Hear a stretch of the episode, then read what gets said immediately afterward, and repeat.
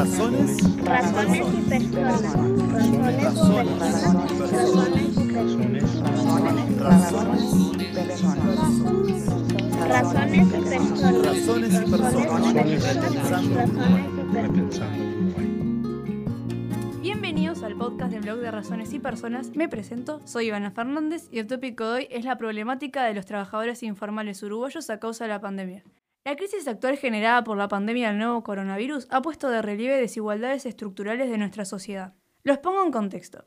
Uruguay es uno de los países con menos trabajadores informales en América Latina, según datos de la Organización Internacional del Trabajo. Pero eso no quita que aún así sea una problemática atendible de altísima prioridad, ya que 404.500 trabajadoras y trabajadores uruguayos que no cuentan con acceso a protección social y el 69% de ellos no estarían en condiciones de continuar trabajando en un contexto de distanciamiento social, limitando así la probabilidad de las actividades de trabajo informal agravando su situación de vulnerabilidad social y económica. Las sociólogas Daniela de los Santos junto a Inés Finn escribieron un artículo llamado COVID-19, los límites de la informalidad en tiempos de distancia, con el objetivo de aportar datos para el debate sobre la elaboración de políticas públicas orientadas hacia los trabajadores informales en el contexto actual. Primero vamos a hablar de la informalidad y actividad económica. La informalidad caracteriza los mercados laborales de América Latina. Actualmente, alrededor del 50% de los trabajadores de la región depende de la economía informal para su subsistencia y no cuenta con cobertura de protección social según la Organización Internacional del Trabajo. Una de las explicaciones más consensuadas, escriben las sociólogas, es la que sostiene una visión dualista del mercado laboral, donde la informalidad es producto del exceso de la oferta de trabajadores que quedan excluidos de un mercado formal rígido, que cuenta con un número limitado de puestos de trabajo. El trabajo informal tiende a expandirse en momentos de una disminución comercial, operando como una red de seguridad para aquellos trabajadores que quedan cesantes de sus empleos formales o que ven reducidos sus ingresos de forma considerable. Uruguay no es la excepción. Las investigaciones sobre nuestro país indican, en general, una correlación negativa entre el tamaño del sector informal y el nivel de actividad económica. Los datos de la encuesta continua de hogares del año 2019 indican que actualmente el 24,8% de la población que trabaja no realiza aportes a la seguridad social. Ahora bien, ¿cómo la pandemia afectó la informalidad? Las sociólogas escriben en el artículo que en el marco de la crisis sanitaria actual, las medidas de aislamiento y distancia social impactan sobre la posibilidad de desarrollar determinadas actividades laborales que requieren de contacto físico y no se resuelven con el teletrabajo. Estas limitantes son particularmente pronunciadas por el sector informal que, uno, no tienen cobertura de protección social por lo que necesitan de su trabajo diario para su subsistencia y dos, concentra la mayor cantidad de actividades laborales que se ven afectadas por las medidas de confinamiento. En este sentido, también se ve limitada la capacidad del sector informal de absorber el desempleo, como lo ha hecho en el pasado. Combinando esta medida con el indicador de informalidad, las sociólogas construyeron una tipología que busca mostrar, en forma aproximada, la distribución de los trabajadores en función de si son o no informales y si pueden o no trabajar a distancia.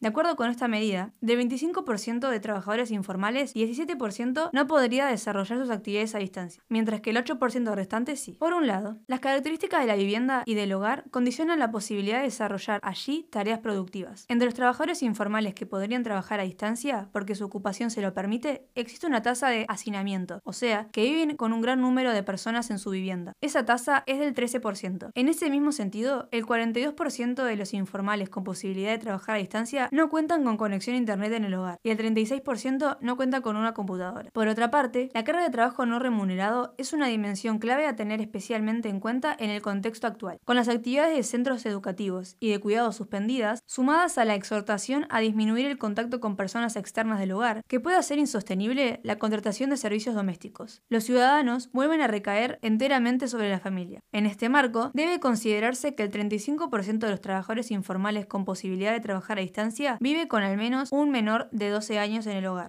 En el caso puntual de las trabajadoras informales mujeres, que a partir de la división histórica del trabajo entre géneros, la mayor parte de ese trabajo probablemente recaiga sobre ellos. El 41% vive con al menos un menor de 12 años en el hogar y el 17% lo hace con más de uno. Las características de la ocupación son solo una parte de la historia. Las barreras que las o los trabajadores informales se enfrentan en las prácticas para continuar trabajando y lograr sustentarse son múltiples e interactúan en forma compleja. La crisis actual no es simplemente económica, sino que viene acarreada por una situación de emergencia sanitaria que exige distancia y aislamiento social. Estas particularidades limitan las posibilidades de la actividad del trabajo informal, exacerbando así su situación de vulnerabilidad social y económica. En definitiva, la pandemia afecta particularmente a los trabajadores informales. Autoras del artículo Daniela de los Santos e Inés Film, producido y narrado por Ivana Fernández. Universidad Católica del Uruguay. Razones y personas y todo el material que aparece publicado en este sitio tienen la licencia de atribución sin derivadas 3.0 de Creative Commons.